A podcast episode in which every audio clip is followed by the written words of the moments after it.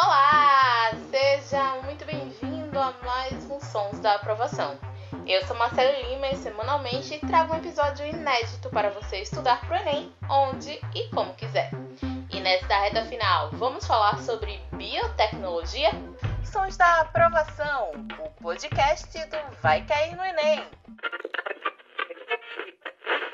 Segundo a ONU, biotecnologia significa qualquer aplicação tecnológica que utilize sistemas biológicos, organismos vivos ou seus derivados para fabricar ou modificar produtos ou processos para utilização específica. Este é um tema que sempre cai no Enem, com questões sobre transgêneros, clonagem, e este ano pode haver cobranças sobre tecnologia de vacinas e testes de Covid-19, por exemplo. Então, como nós queremos que você se dê muito bem na prova do Enem, convidamos o professor Leandro Gomes para falar mais sobre o tema.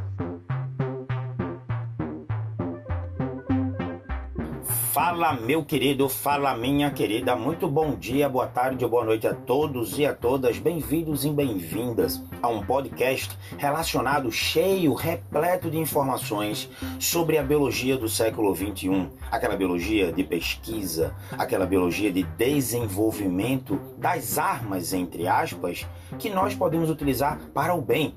As armas biotecnológicas. Sejam muito bem-vindos ao conforto do conteúdo relacionado à biotecnologia, que esta sim é uma disciplina, é uma ferramenta, é um meandro da biologia que faz parte do século 21 ou talvez já tenhamos aí ferramentas tão importantes que já estejamos no século 22. Essa primeira ferramenta que eu vou citar para vocês é justamente do transgênico.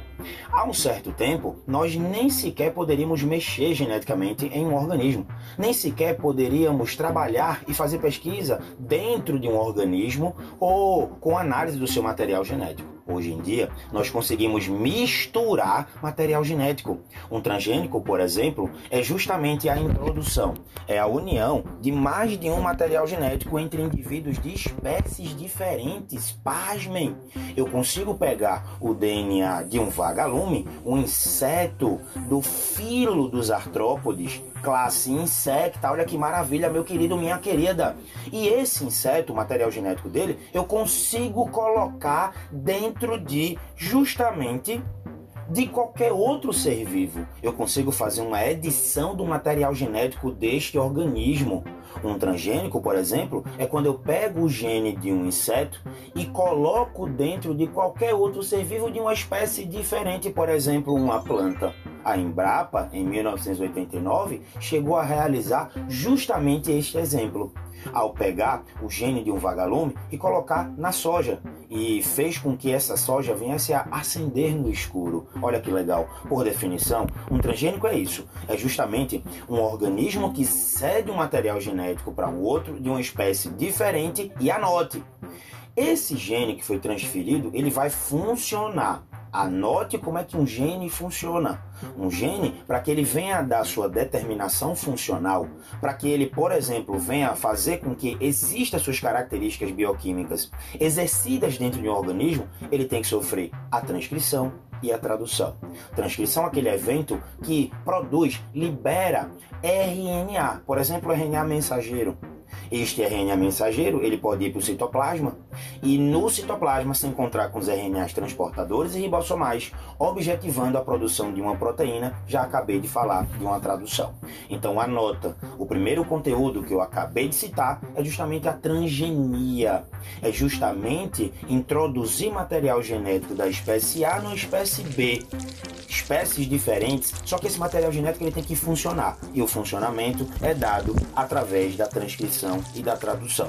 Poderia citar para você também a clonagem. Se liga que vai cair no Enem. Clonagem. Eu te explico, eu vou fazer com que você revise esse conteúdo tão importante para o Enem. Dolly, quando foi apresentada ao mundo, ela foi apresentada através de três espécies de ovelha a espécie A, que foi doadora do núcleo 2N. Primeiro, anota antes de tudo que clone não sofre fecundação. Clone não sofre fecundação clone não sofre fecundação. É exatamente isto. Eu quero clonar um indivíduo. Caso exista uma fecundação, eu vou fazer com que exista a entrada, a introdução, a soma de um outro material genético, por exemplo, interferindo na sua variabilidade e não sendo um clone real. Já para a clonagem, como por exemplo da ovelha Dolly, três espécies de ovelha foram apresentadas: espécie A, B e C. A espécie A foi a doadora do núcleo, núcleo diploide 2N. A espécie B foi a doadora do ovócito anucleado, o óvulo anucleado, e a espécie C funcionou como se fosse uma barriga de aluguel. Porque barriga de aluguel, ela fez a gestação justamente daquele clone. Vamos lá para a técnica. Vocês precisam entender a técnica. O grande objetivo deste bate-papo que nós estamos, estamos tendo agora é justamente a técnica. Como a clonagem ela é feita? Clonar é tirar justamente cópias daquele material genético daquele indivíduo que eu quero fazer a clonagem, de um vegetal, de um animal, Lembra muito bem que a bioética não nos deixa fazer clones da espécie humana e ainda bem. Nós não temos toda a capacidade, ou já temos, mas ainda bem, nós não precisamos ter essa brincadeira de Deus. Temos as ferramentas genéticas que elas precisam ser utilizadas para o bem. Quem sabe em um futuro, em uma organização melhor, em um mundo mais importante e com mais paz, possamos utilizar. Na técnica da clonagem, eu tenho o núcleo 2N da espécie A, por exemplo, de Dolly. Essa dessa célula, esse núcleo 2N, foi retirado justamente da glândula mamária de uma ovelha que eu queria clonar. Esse núcleo 2N, ele vai ser colocado, ele vai ser transportado para o interior de um ovócito secundário ou de um óvulo. Já estou na espécie B. Lembra que essa espécie B, ela será a doadora daquela célula que recebe o núcleo. Para existir a recepção desse núcleo, esta célula ela vai levar choques, DDPs, que nós chamamos de eletrofusão ou eletroporação. Isso faz com que os fosfolipídios eles fiquem mais desagregados e exista um grau de receptividade maior desta célula perante o núcleo 2N. Aí agora a espécie B que foi a doadora do citoplasma da membrana plasmática, ela recebeu o núcleo 2N. Olha que maravilha, biotecnologia linda. Agora eu tenho uma célula lá da espécie A, que ela está cedendo a membrana plasmática, o citoplasma e as organelas, isso inclui as mitocôndrias, que tem material genético próprio. E esta célula da espécie B recebeu o núcleo 2N, o núcleo diploide da espécie A. Ao final do processo, nós fazemos uma outra DDP sobre este óvulo que agora tem núcleo, só que um núcleo que não é da espécie dele, sim da espécie A. Fazemos uma outra DDP, induzimos ele a entrar em mitose e já colocamos, colocamos na espécie C. Essa espécie C, que é a barriga de aluguel, e foi assim que Dolly foi gerada. Clone não tem fecundação para que não haja interferência no material genético dessa clonagem. Por último, não menos importante, tão falado agora na atual pandemia causada pelo vírus SARS-CoV-2, desenvolve a doença Covid-19, a técnica da reação em cadeia da polimerase. Que técnica é esta? O grande objetivo é tirar cópias de um mesmo DNA para fazer, por exemplo, a identificação de material genético em uma cena de crime. Ou ainda, no caso do agora, algo bem importante para a atual pandemia, serve para identificar vírus na nossa nasofaringe, na nossa orofaringe, diagnosticando, por exemplo, que o indivíduo está sendo infectado pelo SARS-CoV-2, pela Covid-19. Como é feita a técnica? A reação em cadeia da, da polimerase tem três fases bem elucidadas aqui no ensino médio. O objetivo é trabalhado no Enem e as técnicas ou a técnica ainda não foi trabalhada. Isso é importante para você. Três são as fases: a fase da desnaturação, a fase do anelamento, que é a segunda, e a terceira fase, que é a fase da extensão. Imagine só, foi feito aquele teste RT-PCR. Um suave foi colocado na naso e na, nos, na orofaringe e agora, vamos, vamos utilizar a transcriptase reversa, porque o vírus, ele é um vírus de RNA. A transcriptase reversa lê o seu material genético, copia, utiliza como molde, gerando um DNA. Aí agora sim, a máquina de PCR, ela consegue evidenciar, ela consegue notar, ela consegue duplicar, tirar cópias do DNA. Então imagine só, eu fiz o teste RT-PCR, eu fiz a coleta com o suave na naso e na orofaringe de um suposto paciente, Agora, nesse material genético, eu isolo o RNA do vírus em laboratório, eu adiciono a transcriptase reversa. Esta enzima, encontrada no HIV, encontrada no vírus Zika, encontrado, por exemplo, no vírus HTLV, que desenvolve leucemia na espécie humana, essa família viral chamada de retrovirídeos, são os retrovírus. Olha que maravilha! Então, agora essa transcriptase reversa lê o RNA do SARS-CoV-2 e produz um complementar de DNA para a máquina de PCR poder reconhecer e tirar cópias.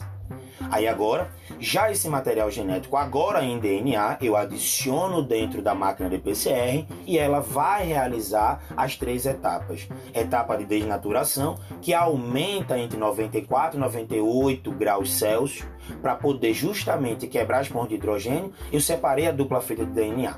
Depois que eu separar, eu vou para a segunda fase, que acontece entre 72 a 74 graus Celsius. A segunda fase eu adiciono aqueles filamentos de DNA os RNAs primers, que são RNAs direcionadores das enzimas que vão alongar o DNA, que vão tirar cópias desse DNA. Eu adiciono os RNAs primers na segunda etapa, segunda etapa conhecida como anelamento. Já na terceira, eu volto a agora se me utilizar de uma temperatura diferente, entre 52 e 53 e 56 graus Celsius, e agora eu adiciono a TAC polimerase, a enzima DNA polimerase que vai agora alongar, que vai tirar cópias de um mesmo DNA.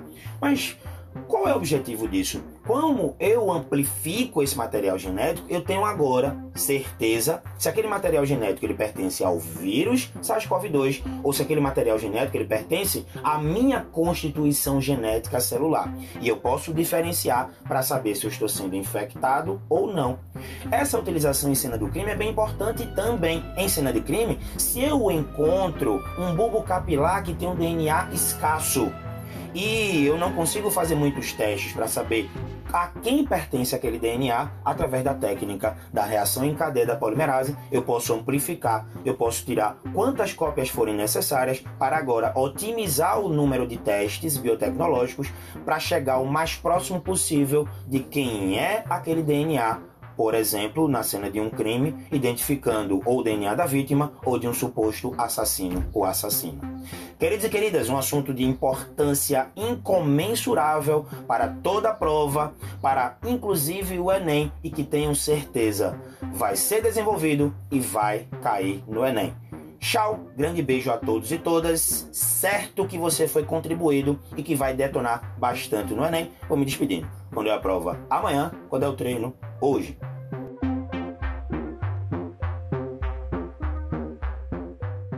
É isso aí, professor. Obrigada. E para você, fera, vale a dica de não deixar passar essa revisão, hein? A biotecnologia é uma forte candidata a estar entre os quesitos e cada pontinho a mais vai fazer a diferença na sua nota final. O programa de hoje já está chegando ao fim. Quer ouvir mais? Segue a gente na sua plataforma de podcast favorita. Lá tem este e todos os episódios dos Sons da Aprovação. E para sugestões de temas, deixe uma mensagem no arroba Vai Cair no Enem no Instagram. Até mais! Tchau, tchau! Sons da Aprovação, o podcast do Vai Cair no Enem.